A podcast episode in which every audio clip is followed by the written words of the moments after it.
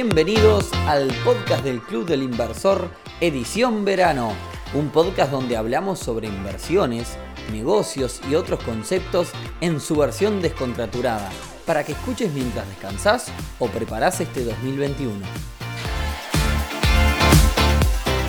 Bienvenidos a un nuevo episodio del podcast del Club del Inversor, edición verano. Hoy viernes 22 de enero episodio número 35 en el que vamos a hablar de otro poquito de economía real, puntualmente sobre cómo evaluar una empresa, esta vez a través de un caso. Pero antes, y como siempre, clubinversor.ui, una comunidad que ya se está acercando a los 400 socios y que por sobre todas las cosas cada vez está más activa, comunidad en la que vas a poder aprender, meterte de lleno en este mundo de las inversiones y por qué no conseguir también alguna otra oportunidad de negocio. Esta semana estuvimos con un taller muy útil a cargo de, a cargo de Rodri sobre planificación anual y el jueves que viene tenemos un evento con un experto de las inversiones inmobiliarias que la verdad que promete bastante. Y ahora sí, vamos de lleno al tema del día de hoy que es cómo evaluar una empresa. Este tema llegó al podcast a través de un caso real Hace unos días me llama Guzmán, socio del club, a quien le pedí autorización para poder difundir su caso, para comentarme que tenía una persona interesada en invertir en su gimnasio y que él había pensado en darle un porcentaje de la empresa a cambio de esa inversión. Ahora les sigo contando más del tema. Pero en primer lugar vamos a dividir este tema en dos. ¿Y por qué? Porque al hablar de evaluar una empresa podemos estar hablando de dos cosas diferentes. Una es el value investing, que ahora vamos a hablar de ello, y otra es cuánto vale en este caso el gimnasio de, de Guzmán. Son dos cosas totalmente diferentes. Empecemos por lo primero entonces que es el value investing, del cual seguramente hagamos un episodio completo en profundidad porque justamente hoy me quiero concentrar en el otro tipo de evaluación en el que vamos a hablar del gimnasio, de esa ferretería de barrio, de ese lavadero, eso es digamos más terrenal. Entonces, vayamos primero a hablar del value investing. Y para hablar de value investing vamos, a usar un ejemplo. Imaginemos que nosotros valuamos a Facebook en 100 mil dólares. Y seguramente se, se estarán preguntando cómo nosotros podemos valuar una empresa como Facebook. Dejemos de lado por un momento ese tema. Facebook entonces para nosotros vale 100 mil dólares. Imaginemos entonces que está dividida en 100 acciones. Entonces, si son 100 mil dólares y 100 acciones, según nuestra evaluación, cada acción vale mil dólares. ¿Bien? Ahora imaginemos que nos estamos fijando el precio de la acción, cuánto está en este momento, y encontramos que cuesta 850 dólares. Si ponemos sobre la mesa los números, algo que para nosotros cuesta mil dólares porque es la evaluación que hicimos, está costando en este momento 850 dólares. ¿Qué nos dice esto? Lo que nos dice es que la acción está para nosotros barata. Según nuestra evaluación es un buen momento para comprar esa acción porque está abajo del precio que debería valer. Lo mismo si la acción estuviera, por ejemplo, en 1.500 dólares. Acorde a nuestra evaluación, sería un buen momento para vender. Bien, entonces, eso es el value investing. Analizar y estudiar el valor de una empresa. Pero para intentar estimarlo y entender si está barata o cara, por supuesto que nosotros no somos tasadores profesionales, es algo que se aprende. Entonces, cómo evaluar, cómo una empresa como Facebook, cómo evaluar una empresa de, este tamaño y cómo hacer value investing. Bueno, como les dije, seguramente vamos a hacer un capítulo del tema entero, pero les dejo un puntapié para que lo estudien y, y lo vean un poco. Si evaluamos una empresa solo por sus resultados, una de las formas que hay para hacer esto es utilizar el famoso indicador que se llama EBITDA. Está multiplicado es multiplicar el EBITDA por un coeficiente X que depende del rubro al que pertenezca la empresa. El, indicador se llama EBITDA, es E, B larga y latina, T, D y A. Así que se lo dejo para que lo busquen y luego vamos a ampliar sobre Value Investing un episodio completo. Volvamos entonces para atrás al caso de Guzmán. Guzmán me cuenta entonces que tiene un gimnasio y que si bien ahora por temas de la pandemia no está en su mejor momento, tiene posibilidades para expandirse y que para ello tiene una persona dispuesta a invertir 20 mil dólares. Para no hacerla tan larga, digamos que en el contexto actual de, de pandemia, este gimnasio le deja a Guzmán, que a su vez es profesor de gimnasia, es el que trabaja ese gimnasio, le deja entonces mil dólares por mes. Allí viene el primer problema entonces. Guzmán vive con esos mil dólares. Esto significa que gimnasio no deja mil dólares, sino que Guzmán se está pagando un sueldo de mil dólares gracias a su negocio. Y si viniera Nicolás, que no sabe nada y que no es profesor de gimnasia, a querer comprarle el emprendimiento de Guzmán, va a tener que contratar un profesor que dicte clases y que, que lo trabaje, y allí probablemente se les vaya a ir los mil dólares esos que se llevaba Guzmán. Por tanto, el gimnasio para Nicolás le va a dejar prácticamente nada. Es decir, va a dejar cero. Entonces, este gimnasio está funcionando solamente como un autoempleo para Guzmán. Y ojo que lo hablaba con Guzmán, esto no es malo, es simplemente un análisis numérico y un análisis de la situación financiera del negocio. Sigamos entonces.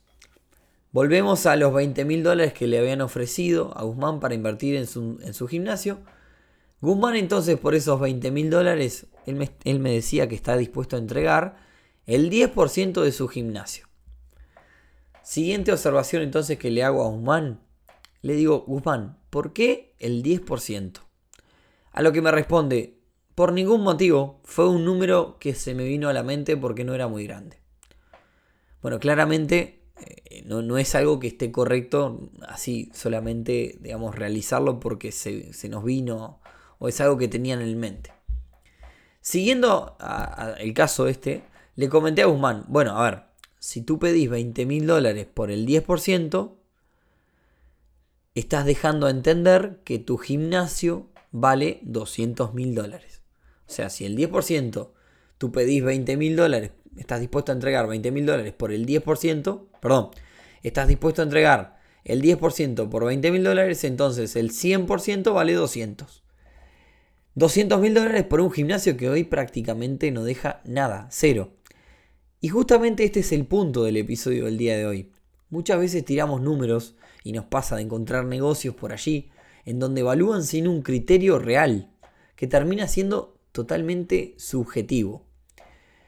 ¿Qué hicimos con Guzmán entonces? Bueno, el planteo que le, hice fue eh, en realidad que si la, si la inversión está, acompaña directamente el crecimiento de su negocio, la persona inversora, que le ofrezca a la persona inversora un mínimo de rentabilidad que supere los mecanismos tradicionales que hemos hablado también aquí en el podcast. Y que en caso de que no pueda llegar a ese mínimo que le convenga a esa, a esa persona, no le va a quedar otra que resignar parte de ese salario o de eso que le dejaba a él que tenía para, para poder cumplirle. O por lo menos hasta que la persona recupere el dinero. Eso fue lo que le dije. Vos tenés que asegurarle un piso de dinero que sea interesante, sea superior a todo lo que hay en el mercado, hasta que la persona recupere el dinero. A partir de ahí, bueno, sí, podés ofrecerle un porcentaje minoritario, luego que la persona ya haya recuperado el dinero, un porcentaje, un porcentaje minoritario de las ganancias de forma vitalicia. Ahora les voy a contar mi opinión o, digamos cómo yo evalúo el precio de un negocio de emprendimiento si es interesante para mí. Primero, y como les decía recién, lo, que pongo sobre, sobre la mesa es analizar y comparar con otros mecanismos desatendidos. Y la realidad es que esos mecanismos, como ya hemos hablado en este, en este podcast, están pagando entre el 8 y el 12% anual. Por ende, si voy a arriesgar y poner tiempo, para mí tiene que ser 4 o 5 veces superior en términos de rentabilidad. Estoy hablando en primer lugar términos de rentabilidad. Hay, hay otras cosas, pero estoy hablando pura y exclusivamente en este momento de rentabilidad. Entonces, 4 o 5 veces superior a la medida del mercado, estamos hablando de 30, 40, 50, 60% de rentabilidad anual. O lo que es lo mismo, recuperar la inversión en dos o tres años como máximo. O sea, si algo nos da 50%, en dos años nos va a dar 100, que significa que recuperamos la inversión en dos años. Claro que acá en realidad hay matices, porque si uno compra un negocio, digamos, tiene un contrato en el negocio por cinco años, recuperar el dinero que uno invirtió en ese negocio en cuatro años, quizás no es tan negocio, porque solamente nos queda uno más para ganar. En ese caso, si uno compramos, compramos un negocio con un contrato a 5 años, sí o sí, lo máximo que podemos demorar en recuperar el dinero son 2 años. Y tener otros 3 de, ganancia pura. Pero quizás si compras algo de forma vitalicia, ahí sí puede, puede cambiar un poco la, ecuación. Entonces, en definitiva, me sirve si recupero rápidamente la, inversión. Ese es el mensaje final, ¿no? Repito, es mi criterio, esto es subjetivo, mi opinión que, les estoy dejando aquí en el, en el podcast. Saliendo entonces del tema rentabilidad, también hay otros factores que pueden hacerlo interesante y que pueden hacer que algo valga más o menos. Por ejemplo, quizás este emprendimiento me pueda traer un contacto. Quizás me pueda abrir otras puertas y eso sea lo que me haga despegar. Quizás este emprendimiento me pueda dar otras posibilidades. Quizás este emprendimiento me solucione un problema, quizás un emprendimiento, por ejemplo, de logística, me solucione un problema que yo tengo en el e-commerce mío. Entonces, en realidad, por más que no me dé nada, me está facilitando otro emprendimiento.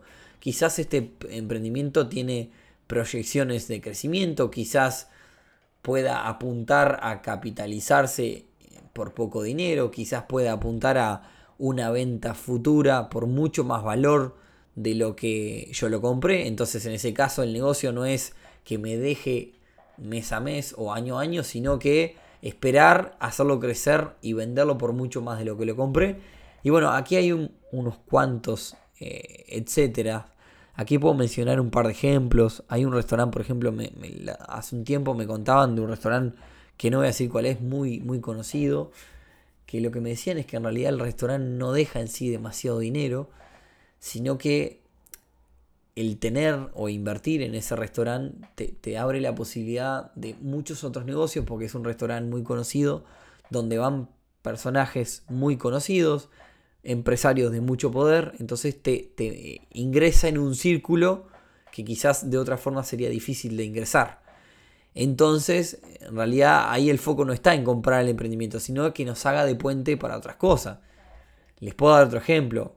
Más allá, por ejemplo, de si una tienda deportiva es rentable o no, probablemente a, Cristiano Ronaldo le sea mucho más negocio que a mí, porque él está emparentado con el, con el rubro. Y esas son cosas que, digamos, escapan a, los números, ¿no?